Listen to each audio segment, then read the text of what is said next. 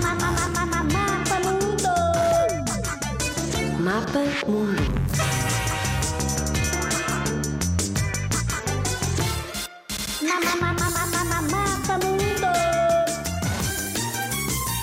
Áustria. A Áustria é um país na Europa. A capital é Viena, que é parecido com Viana, mas não é, porque Viena é em Portugal. O terreno da Áustria é muito montanhoso, devido à presença da Cordilheira dos Alpes no seu território.